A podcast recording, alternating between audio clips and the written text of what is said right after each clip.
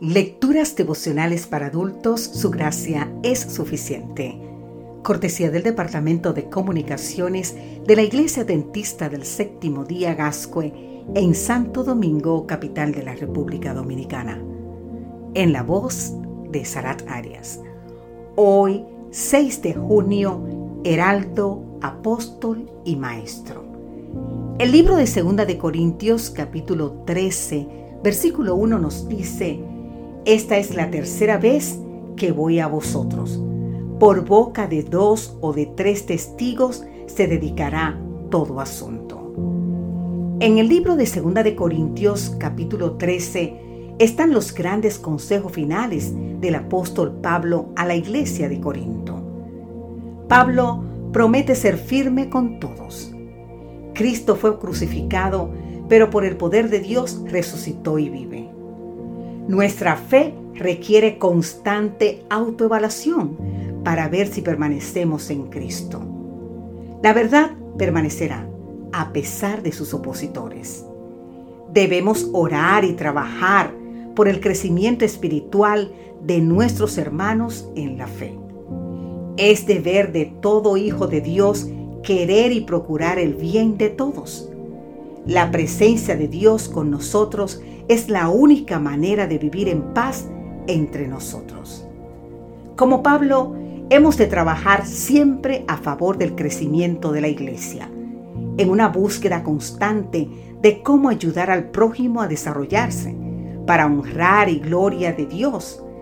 Para alcanzar este objetivo, el apóstol Pablo tiene la visión y la pasión de un profeta, la mente de un erudito, el corazón de un evangelista, la disciplina de un soldado, la devoción de un amigo y el fervor de un reformador.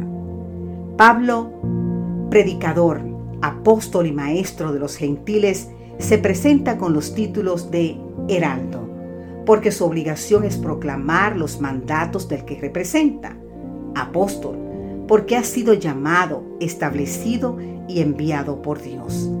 Maestro, porque tiene que enseñar a aquellos para quienes ha sido designado. El apóstol Pablo entiende y vive la comisión de hacer discípulos. Busca siempre cumplir con el propósito divino de hacer discípulos. Pablo no es un solitario evangelista, sino el comandante de una grande y creciente hueste de misioneros. Por eso trabaja en la iglesia y por la iglesia.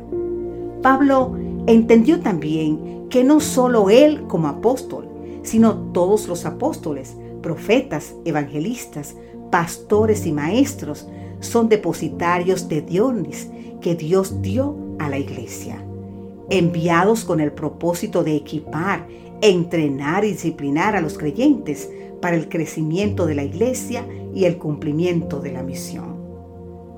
Querido amigo, querida amiga, aprecien ustedes tan profundamente el sacrificio hecho en el Calvario, que están dispuestos a subordinar todo otro interés a la obra de salvar almas?